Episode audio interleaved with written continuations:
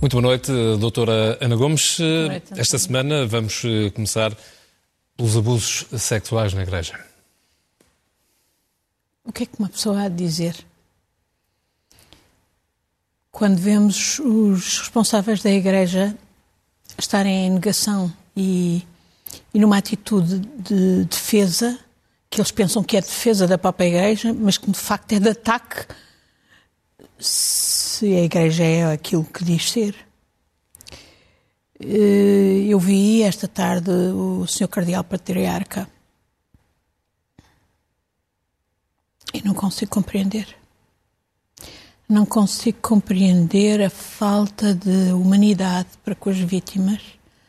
Não consigo compreender a perpetuação da impunidade que resulta de dizerem que não vão retirar, não vão suspender Está-se a falar de suspender, com efeitos, obviamente, preventivos, para que não haja mais abusos. Aqueles que se sabe, que a Igreja sabe. Foi os membros da Comissão que disseram que a Igreja está farta de saber quem são.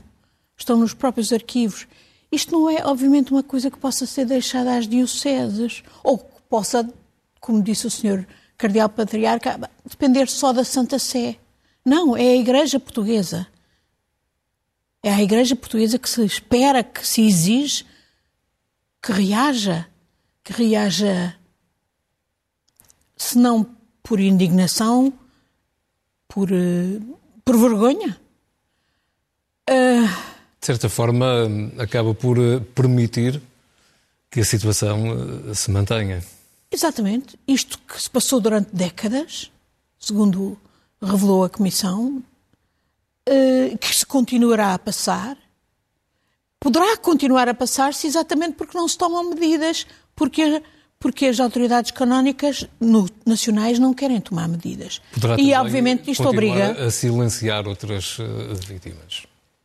Ah, sim, o efeito sobre as, as vítimas é aterrador. Uh, é também aterrador por não haver sequer a, a, a oferta de, de custear o apoio psicológico e outro que elas precisam e que obviamente tem que ser feito por entidades independentes da própria Igreja para ser eficaz. E, e, sobretudo, um, uh, por estar-se a perpetuar toda uma narrativa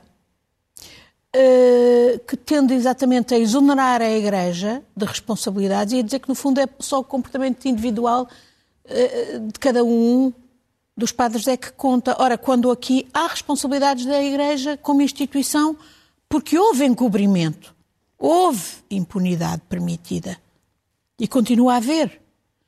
Eh, e eu vejo que essa narrativa não, não, não, não, não sai da boca de, de alguns fiéis por acaso. Ela está a ser instilada. Aliás, há dias havia um, um artigo muito, muito importante. Eu não sou católica, nem sou, sou ateia, uh, mas tenho respeito pelas instituições religiosas. Uh, mas louvo-me de, de, um artigo de um assumido católico, o João Miguel Tavares, que há dias desmontava a narrativa de um tal Gonçalo Porto Carreiro da Almada, um padre, aparentemente, da Opus Dei, não sei se aquilo é Opus Dei, se não é do, do diabo, porque vir de facto minimizar, e no fundo quase dizer que quem tem culpa são as vítimas, e minimizar uh, o, estes dramas e minimizar os crimes e procurar isentar a Igreja enquanto instituição, quando obviamente há aqui todo um, um uma criminalidade de, que tem a ver com. Já nem falo das políticas da própria Igreja em relação ao celibato, Uh, não falo disso.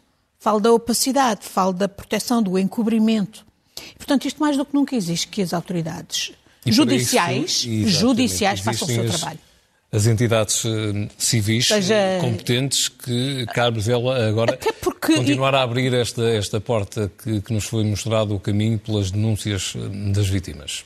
Exatamente, até porque esta narrativa também do de, ah, existe nas famílias. Pois existe nas famílias, e se calhar existe nas famílias porque existe na igreja. Ou a igreja não é suposta ter influência nas famílias e nos indivíduos, que são o seu rebanho. Uh, portanto, nós precisamos ter as autoridades judiciais a fazerem o seu trabalho e precisamos que a Igreja, que aqueles que na Igreja, e não estou apenas a falar dos, dos bispos, dos padres, dos leigos também, e há muitos, obviamente, absolutamente chocados e a, a, a manifestar-se, isto vai sobrar para, designadamente para o grande evento que a Igreja está aí a, a, organizar, as Jornadas Mundiais da Juventude. E é evidente que esta linha de desvalorização que, pelos vistos, foi adotada pela Igreja Portuguesa não corresponde minimamente àquilo que tem sido a posição do Papa e que tem sido a posição de outros setores da Igreja noutros países onde se, se descobriu o mesmo tipo de práticas. E de que forma poderá, por exemplo, a polícia portuguesa, o Ministério Público hum, agir? Ai, Temo que haja demasiadas eh, interferências eh, nessa investigação. Temo, que agora António, terá de ser eh, temo trilhada. porque se nós vemos tantas interferências noutras questões que nem sequer vão a uma questão tão funda como é como é desta instituição,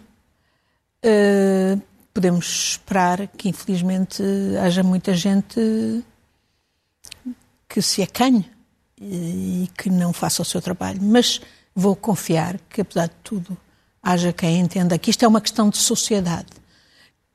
Que raio de sociedade é a nossa se nós vamos tolerar isto, ainda por cima da parte de uma instituição a quem tantos cidadãos entregam as suas crianças e em quem confiam absolutamente, em que não não pode ter mais altos padrões morais, éticos e, no fundo, religiosos. Questões hum, que tocam profundamente a nossa eh, sociedade também. Fora de Portugal, eh, um olhar sempre difícil, complicado para, para o Mediterrâneo. Aquilo que continua sistematicamente a, a acontecer. Sim, este, hum, ainda hoje o Papa justamente lembrou e eh, orou pelos 70 mortes de Coltrone numa, numa praia da Sicília. E no, nós temos de ter consciência que estamos a começar, ainda não estamos na primavera, só está a abrir aquilo que eu vou designar cruamente de época dos naufrágios. Já há 225 mortes este ano. No ano passado houve mais de 2 mil. Há dias vi uma entrevista com o Miguel uh, Duarte, aquele jovem português que tem estado uh, há muito envolvido Esteve, também, a salvar vidas com, no, com a, no Mediterrâneo. E que chama a atenção justamente para que uh, muitos destes problemas resultam da falta de uma gestão europeia solidária e do facto de o governo de extrema-direita da Meloni ter reforçado as medidas contra as ONGs que salvam pessoas. Uh, a Meloni uh, tem neste momento uma opositora de peso que eu conheço muito bem, a Ellie Schlein, que acabou de ser eleita pelo Partido Democrata. Primeira mulher em, eh, em Itália. É uma, é uma jovem extraordinária, eu conheço, foi minha colega no Parlamento Europeu, foi mesmo responsável exatamente pelo, pela revisão do, do, do, do, do regulamento de Dublin, exatamente por uma proposta de intervenção solidária da Europa, e essa proposta está lá, está feita pelo Parlamento Europeu, eu votei lá, e só não foi aprovada até hoje porque os governos europeus têm todos têm-se deixado chantagear pela extrema-direita e, em particular, por aquele grupo liderado pela Hungria, o grupo de Visegrad, nesta matéria tem sido extraordinariamente uh, retrógrado.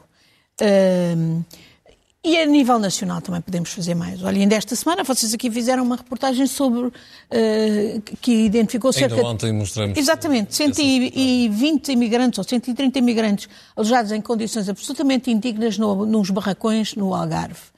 Ah, quer dizer, isto, isto é caso para uma imediata intervenção do Estado português. Olha, até, até na perspectiva de, de, de, mostrar que tem capacidade para aplicar o tal programa de mais habitação, o que quer que ele venha a ser, imediatamente mobilizar edifícios do Estado, ou da, da, da, dos municípios, para alojar condignamente estas pessoas, porque além do mais, além de uma questão de direitos humanos, de dignidade laboral, é também uma questão, e de condições de, de instalação, é também uma questão de saúde pública, como já vimos no passado. Se as pessoas estão em condições inaceitáveis, é evidente que é também. E sabemos que não é a única, como no Algarve e por todo o país. E ainda estão a pagar uma, uma renda para. Não, e além do mais, pois, além do mais, ainda por cima, quando nós sabemos, também vi numa reportagem aqui feita, que o Estado uh, tem imensos imóveis devolutos que podia imediatamente mobilizar para isto. Só o ICNF tem cerca de 400. É evidente que eu sei, porque já houve políticas erradas que fizeram o Estado dar a, a, a, desbaratar património, a vender património, supostamente para fazer dinheiro, no fundo, para arranjarem uns esquemas para os amigos, obviamente o património mais rentável. Um, mas, mas, este é o momento exatamente do Estado mostrar que muda de política e imediatamente mobilizar para este caso destes imigrantes e de outros por todo o país que não podem continuar nestas condições absolutamente indignas. Uh, Estará e... em ponto este ponto na lista de prioridades? Não sei, deste, uh, deste repare. Governo, tantos. Uh, não, toda a gente, a propósito do dito pacote da mais habitação.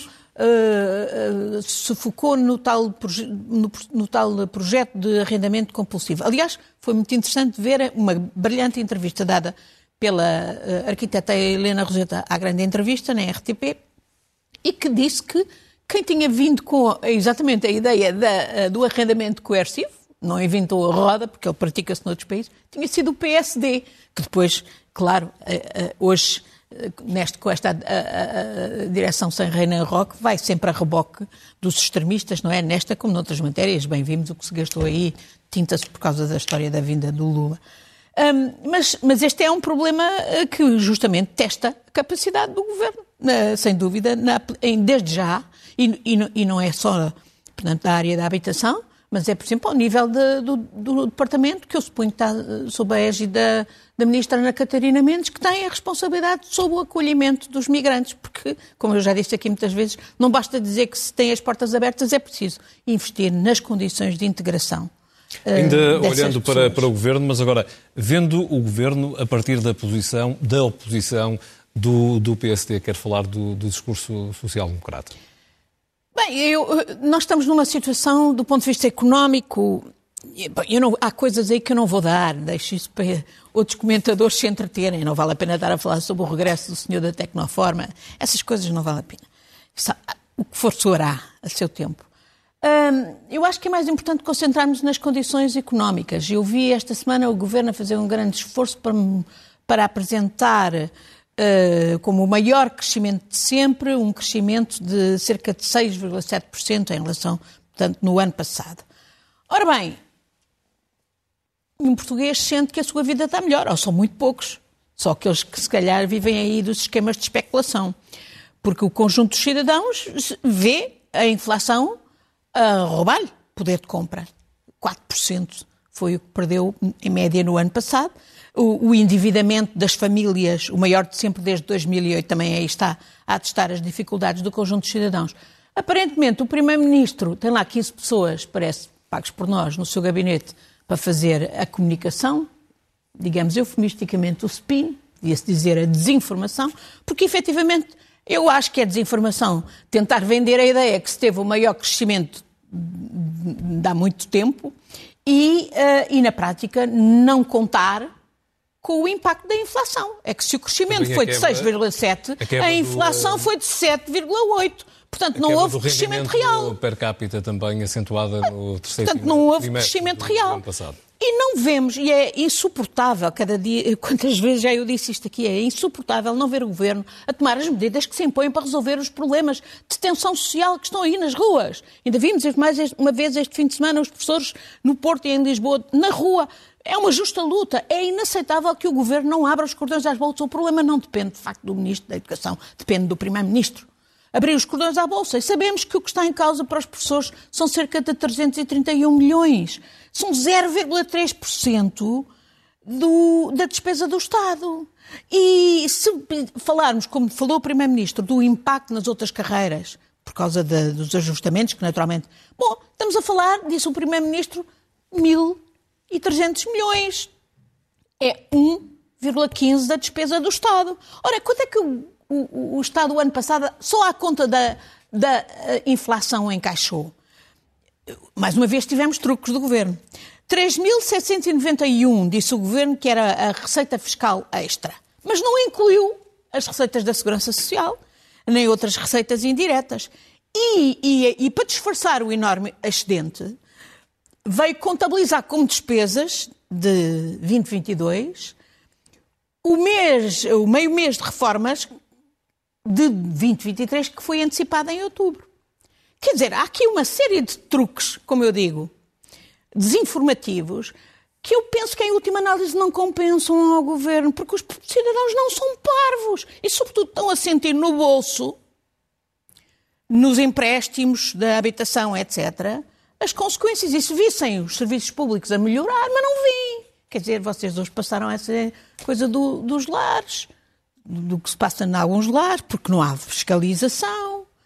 Uh, uh, no SNS. Uh, uh, o fecho das, das, das, das um, urgências pediátricas, a escola pública sabemos o que é, investimento público é, não houve, é mentira, e já nem falo, e, e, ou vamos falar mais em detalhe, espero eu, da, da justiça, porque de facto isto não pode continuar.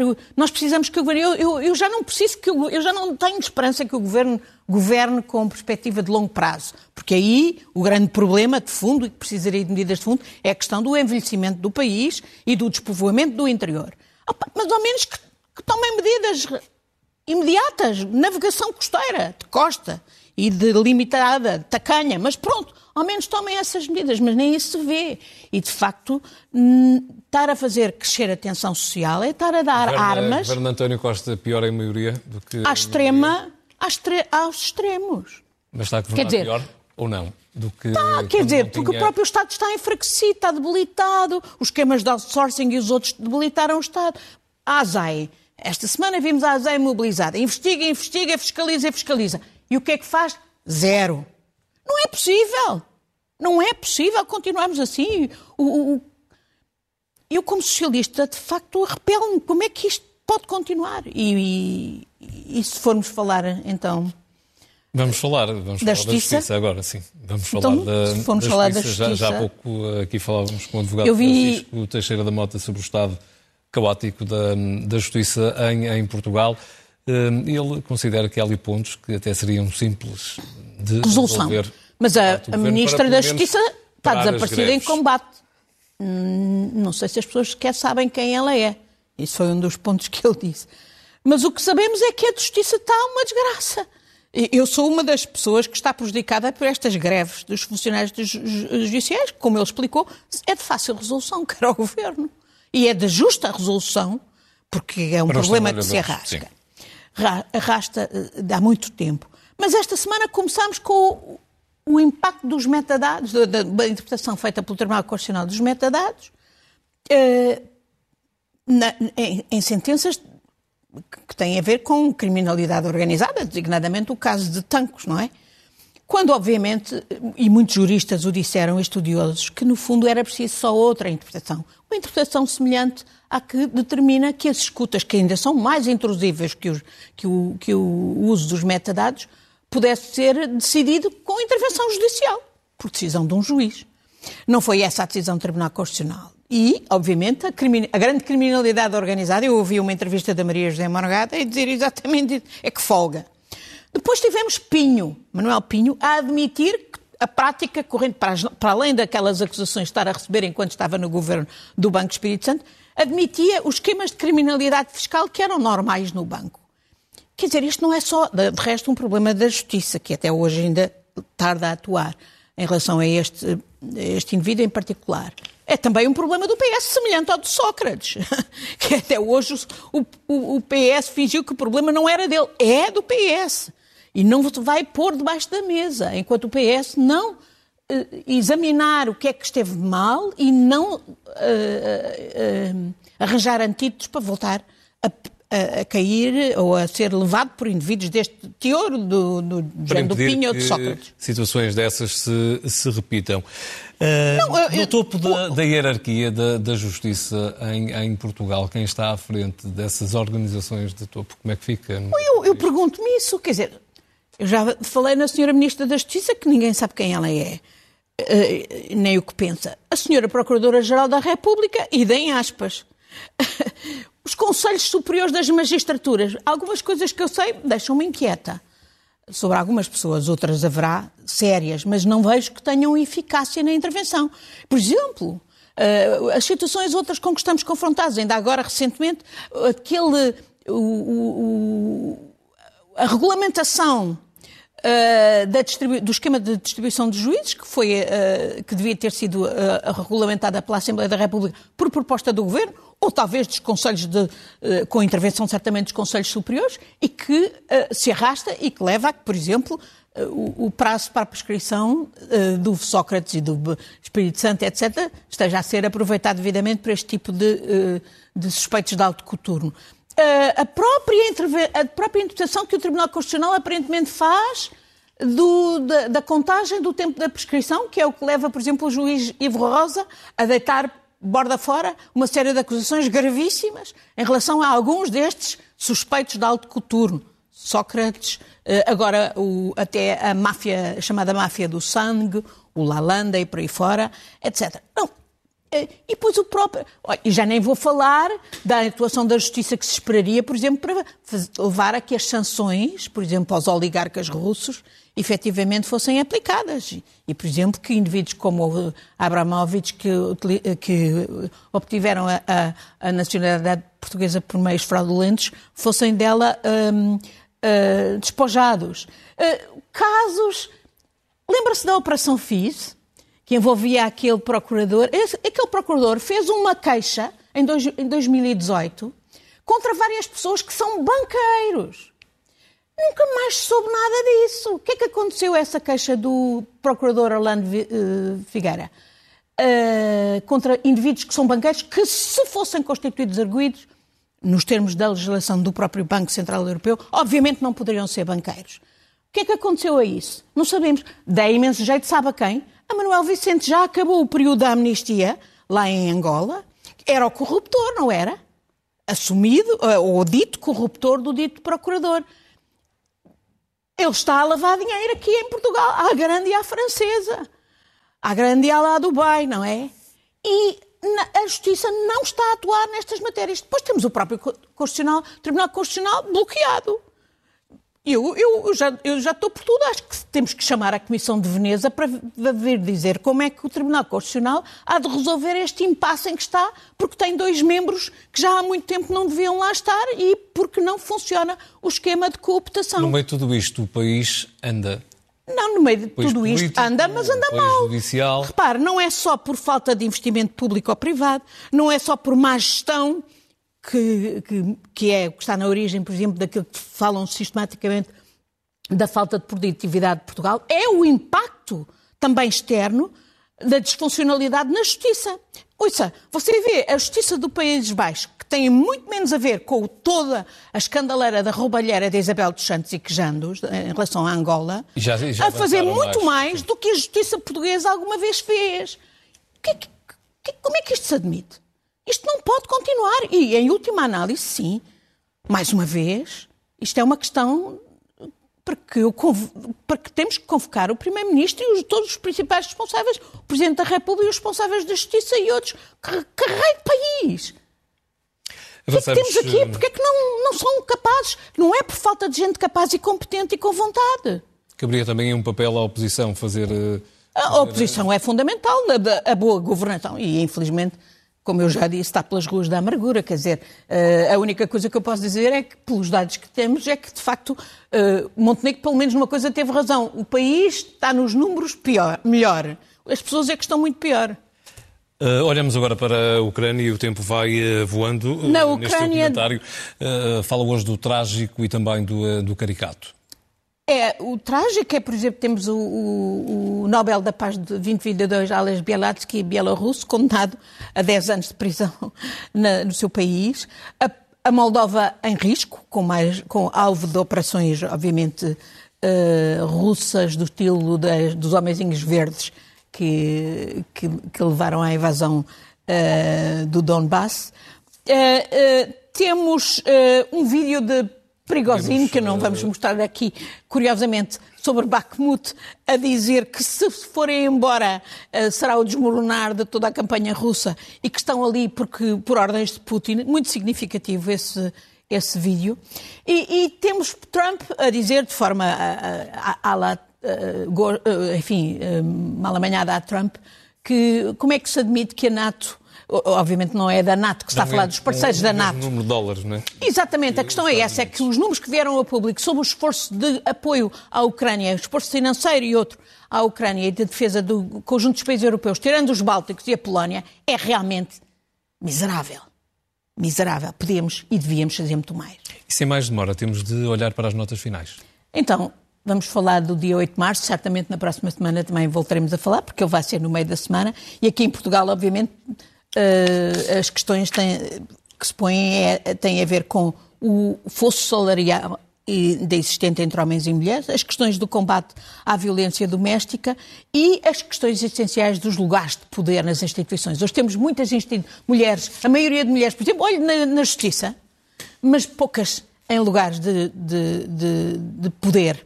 Embora, neste caso, tenhamos de facto uma Ministra de Justiça e uma PGR que a gente, enfim, não sabe muito do que é que uh, fazem.